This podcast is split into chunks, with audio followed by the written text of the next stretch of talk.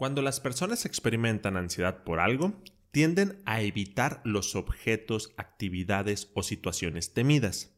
Aunque esa evitación puede ayudar a reducir las sensaciones de ansiedad a corto plazo, a largo plazo pueden hacer que la ansiedad empeore.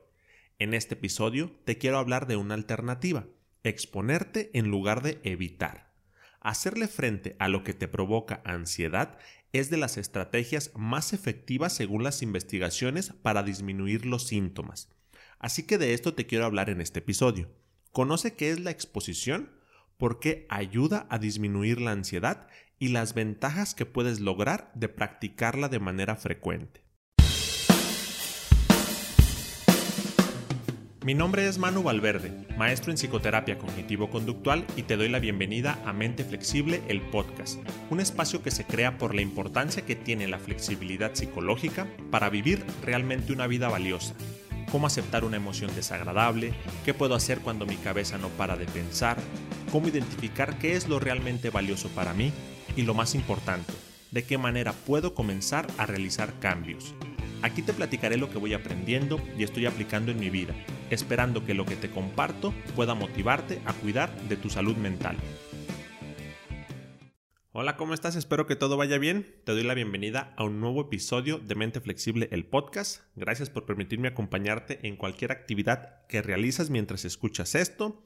Este episodio va saliendo el día lunes, así que si lo estás escuchando iniciando la semana, espero realmente que puedas el día de hoy tener un buen día y en general la semana la consideres buena. Igual ya te la sabes que si lo escuchas el fin de semana, pues ya trata de relajarte y aprovechar el tiempo para construir realmente una vida significativa en ese periodo medio libre que en teoría tenemos el fin de semana. Pero vamos a hablar en este episodio sobre la exposición, sobre una de las estrategias más efectivas según las investigaciones y desde mi poca experiencia en la psicoterapia también me parece que es de los de las estrategias que más ayudan a las personas que experimentan ansiedad.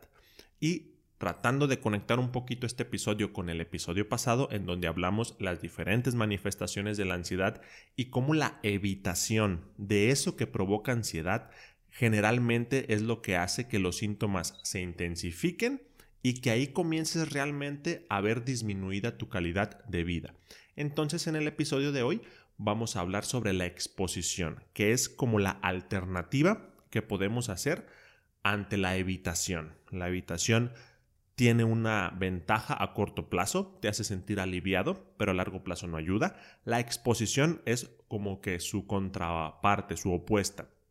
A corto plazo puede resultar aversiva, puede resultar difícil una vez que enfrentas esas, esas situaciones o esos estímulos que te provocan la ansiedad, pero a largo plazo tiene muchas, muchas más ventajas y de eso te quiero platicar hoy. Así que si no tuviste la oportunidad de escuchar el episodio pasado, te recomiendo que primero escuches aquel episodio para que entiendas la visión que te estoy compartiendo de la ansiedad, para que sepas a qué me refiero con evitación. Y si ya lo escuchaste, pues este episodio te va a ayudar a complementar esa información y tratar de que si experimentas ansiedad, como ya sabes, al final te voy a dar algunas recomendaciones de cómo la exposición nos puede comenzar a, ayudar en caso de que experimentemos estos síntomas ansiosos que ahorita son tan tan comunes. Pero vamos a comenzar a hablar sobre la exposición. Y el objetivo como tal a grandes rasgos es reducir las reacciones fisiológicas como esa respuesta que tiene nuestro cuerpo que es a lo que llamamos ansiedad, es reducir eso ante el estímulo que la provoca. La exposición nos va diciendo, si una persona se va exponiendo de manera gradual, incluso poco a poco y de manera repetida, o sea que constantemente a esa situación que te va propiciando ansiedad, vas a comenzar a acostumbrarte a esas respuestas que vas teniendo y por ende esas reacciones van a ir disminuyendo. Entonces, a grandes rasgos, eso es lo que propone la exposición y por lo cual ayuda, pero para entenderlo un poco más vamos a hablar de los tipos de exposición o las diferentes maneras en las cuales nosotros podemos exponernos ante las situaciones que nos provocan ansiedad. La primera, que es la más común, no podría ser una de las más efectivas o el tipo como, como más importante que nos puede ayudar, es la exposición en vivo. ¿Qué quiere decir esto? Enfrentarnos como tal de manera directa a eso que nos está provocando ansiedad. Por ejemplo, una persona que experimente fobia a las arañas es como tal presentarle alguna araña a la persona, es exponerla a que vea ese estímulo, aparezcan esas reacciones emocionales y que poco a poco vaya la persona adaptándose a esas respuestas que está experimentando. Lógicamente, este tema de la exposición, igual te lo platico más adelante, pero va de manera gradual.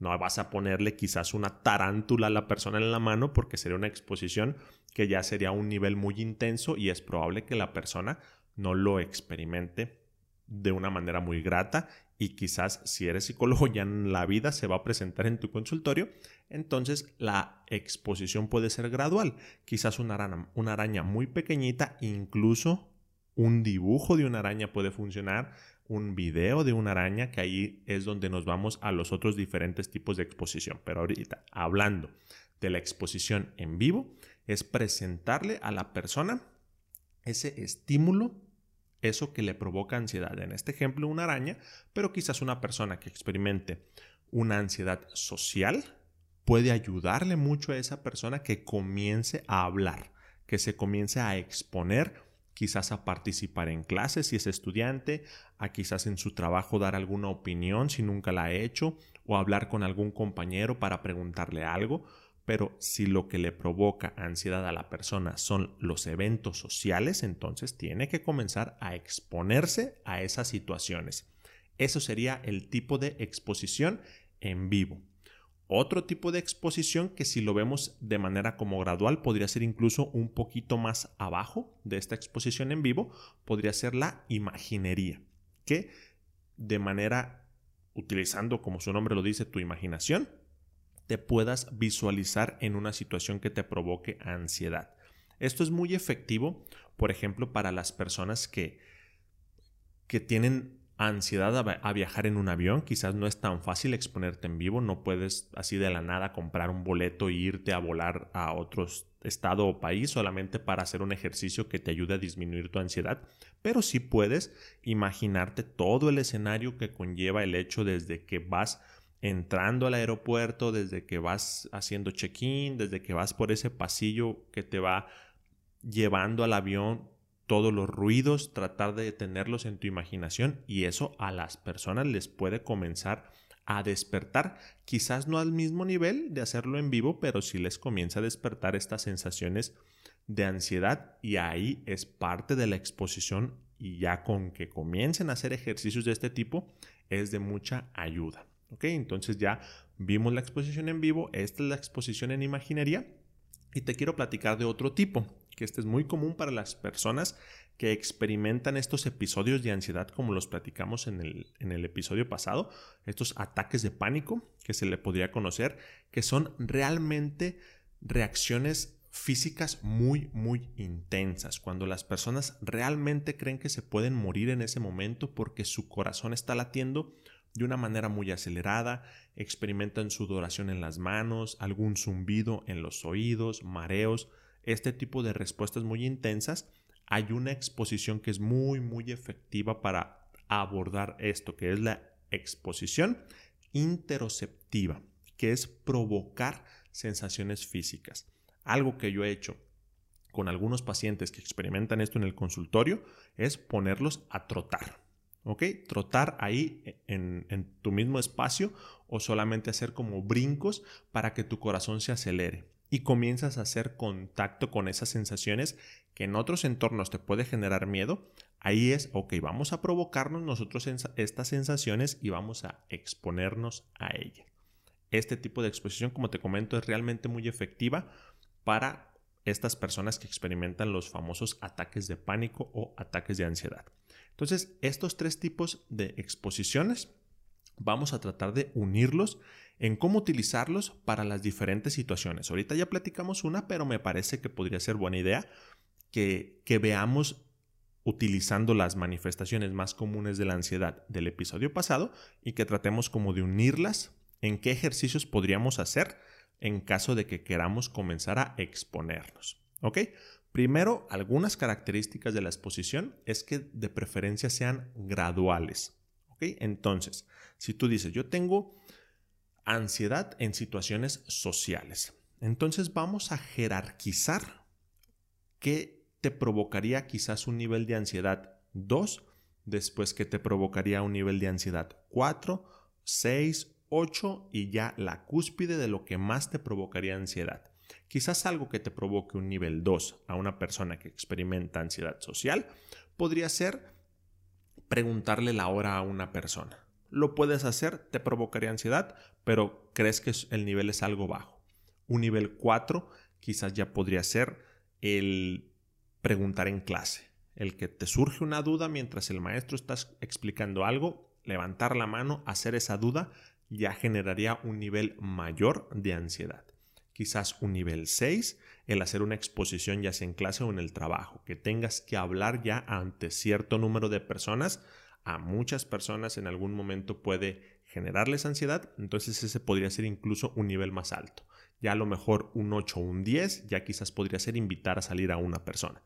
El acercarte a un desconocido quizás para comenzar a platicar a lo mejor en una reunión con amigos, que hay un cierto grupo de personas que no conoces y te gustaría comenzar a, socializar con ellas, eso quizás podría ser un nivel 10, que es lo que más provoca ansiedad.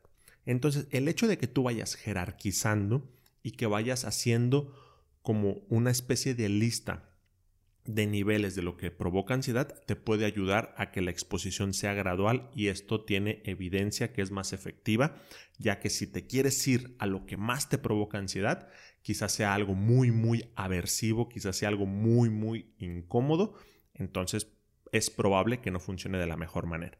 Pero si comienzas de manera gradual, vas desarrollando más habilidades que esto ahorita lo platico, lo que podemos lograr si comenzamos a exponernos, vas teniendo un poquito más de confianza a grandes rasgos y eso te permite ir avanzando en esta escala de las cosas que tú estás teniendo o que estás poniendo, mejor dicho, como importantes. Así que, por ejemplo, ya utilizamos la manifestación de ansiedad social.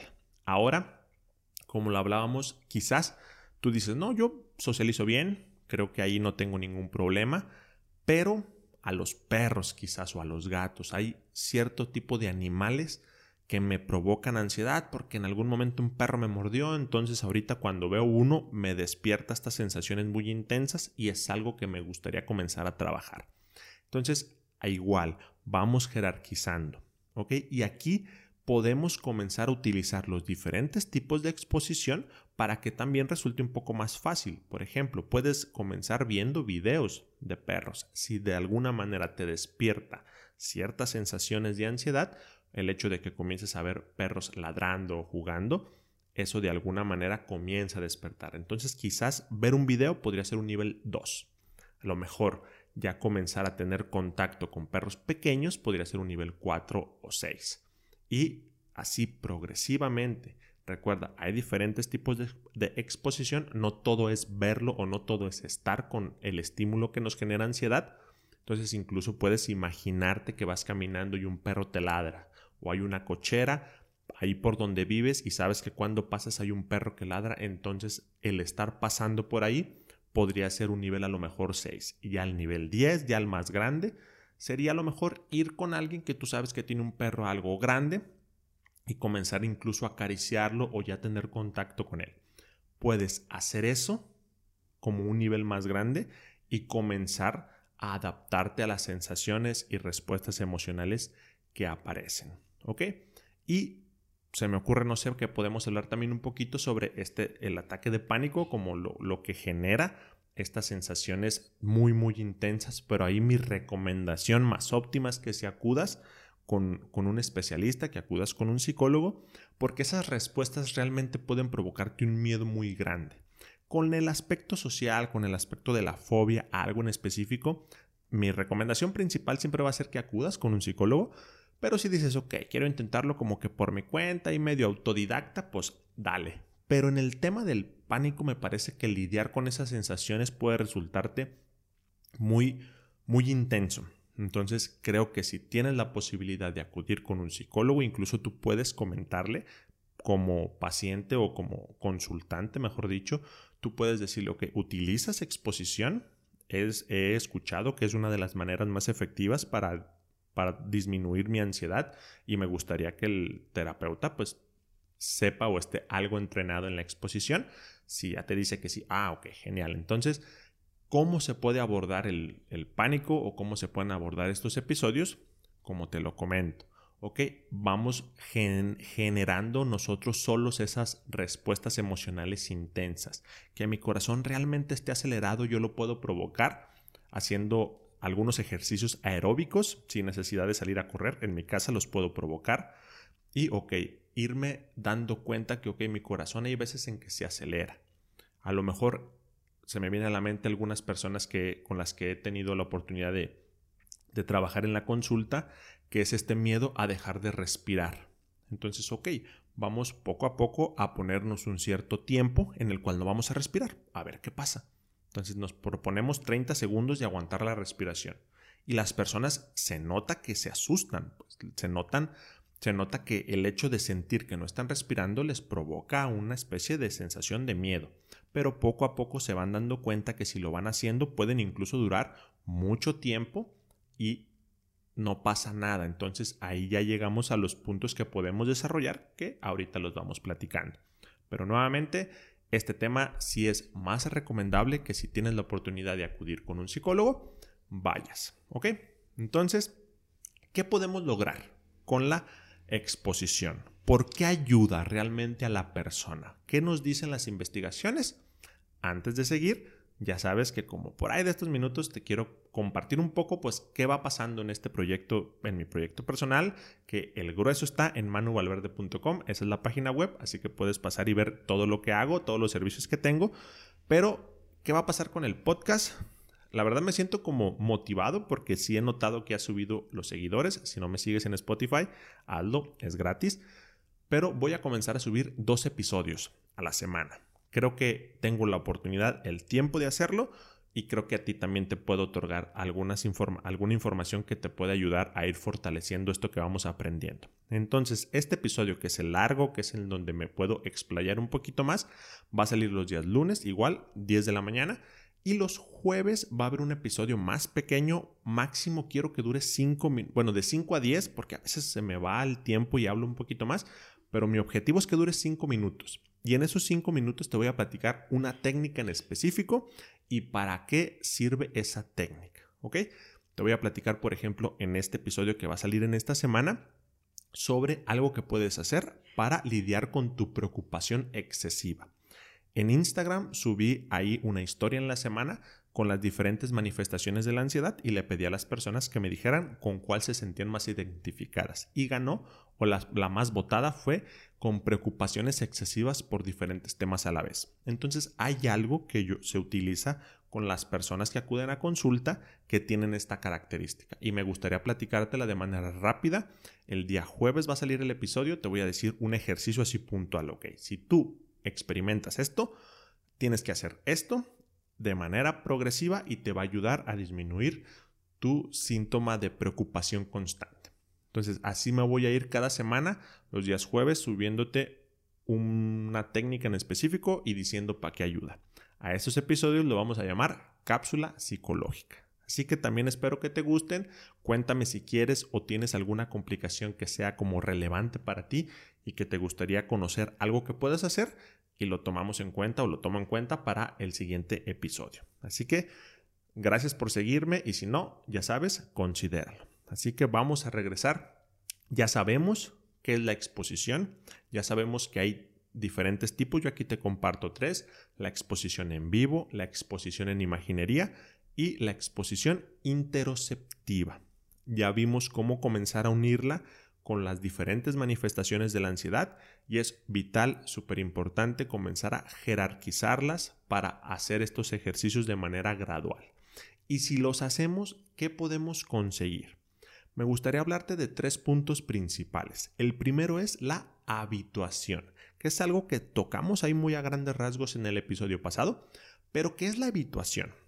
Se dice o como lo que sustenta a este ejercicio, lo que las investigaciones nos dicen del por qué nos ayuda esto, es que con el tiempo y estar repitiendo algo de manera frecuente, te vas acostumbrando a eso que está pasando.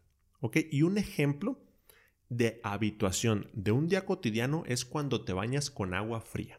Si tú te metes a bañar con agua fría, el primer o los primeros segundos en cuanto haces contacto con el agua, ¿cómo te sientes? La sientes súper intensa, la sensación es fuerte, incluso hasta tu respiración como que se entrecorta.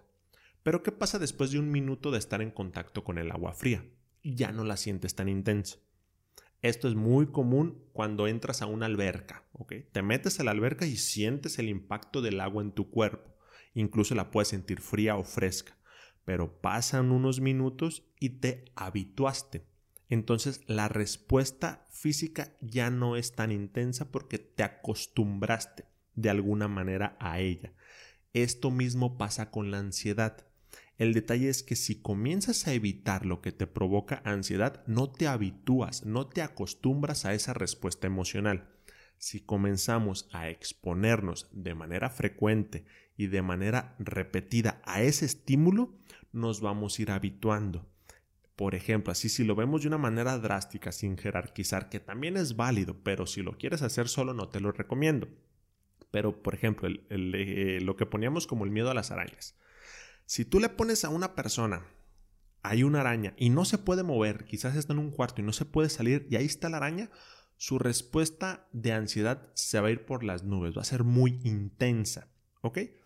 Pero si al otro día igual el mismo ejercicio, su respuesta emocional va a ser intensa. Si eso lo hace siete días de la semana, el último día su respuesta emocional de ansiedad no va a ser tan intensa como el primero. Se va a comenzar a habituar. Entonces esto es de lo principal o es la, el principal motivo por el cual esta manera de afrontar la ansiedad es funcional y es de las más efectivas, que te comiences a habituar a eso que te provoca ansiedad. La otra, otro de los puntos importantes es que comienzas a darle o comienzas a procesar de manera diferente tu relación que tienes con ese estímulo. ¿A qué me refiero? Que quizás en algún momento, ahora utilizando el ejemplo del perro, si una persona experimenta ansiedad cuando está con un perro, en algún momento quizás un perro lo mordió o la mordió. Entonces generó una creencia sobre los perros que eran malos o eran bravos o que todos mordían. Si te comienzas a exponer, comienzas a darle un significado diferente a eso que te provocaba ansiedad entonces comienzas a sacar conclusiones más flexibles que pueden decir, bueno, hay algunos perros que muerden, pero no todos. O una persona que a lo mejor le pasó la mala experiencia de quedarse atrapada en un elevador y que quizás eso hizo que ya nunca se quisiera subir a otro. Si se comienza a exponer a subirse, puede decir, bueno, no es tan probable que te quedes atrapado en un, elevador. Puede pasar, pero es muy poco probable le comienzas a dar un significado distinto a eso que te provoca ansiedad. Como que le vas generando o procesando esa experiencia de manera diferente. Eso es muy importante como a largo plazo y por qué la exposición puede ser duradera. No es como una estrategia que te ayuda solamente a corto plazo y después ya no. Como te vas exponiendo, te vas habituando, vas dándole o vas procesando esa experiencia de manera diferente y la vas comprendiendo a un nivel más flexible que te permite realmente disminuir esa ansiedad y que a futuro puedas vivir una mejor calidad de vida porque eso lo resignificaste. ¿Ok? Y el, último punto que me gustaría tocar en este podcast del por qué es importante o por qué esto nos ayuda mucho, por qué la exposición nos ayuda, es la autoeficacia. ¿Ok? Cuando una persona experimenta ansiedad por algo, realmente su confianza puede comenzar a disminuir. Realmente te puedes llegar a sentir vulnerable ante muchas cosas, te puedes sentir débil ante la vida en general. El hecho de que tú comiences a hacerle frente a esas situaciones que te provocan ansiedad, te comienzan a ayudar a darte cuenta de que eres capaz de afrontar esas situaciones.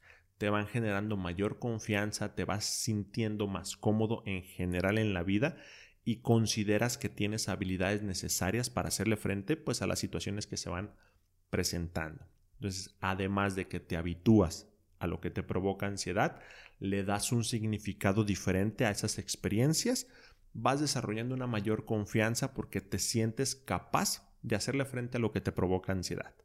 Entonces, después de esto, pues me parece que podemos llegar a, a dar por concluido que una de las maneras más saludables de afrontar la ansiedad es exponiéndonos a ellas, dejando de evitar eso que nos provoca ansiedad, aunque parezca que es lo mejor a corto plazo, realmente si quieres tener una vida más significativa, más conectada a las áreas de vida que tú consideras importante, tenemos que hacerle miedo a eso que nos provoca ansiedad.